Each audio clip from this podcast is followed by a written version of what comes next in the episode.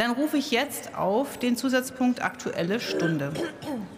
Denn die AfD hat eine Aktuelle Stunde verlangt zum Thema Nebenwirkungen der Corona-Impfung sofort ernst nehmen.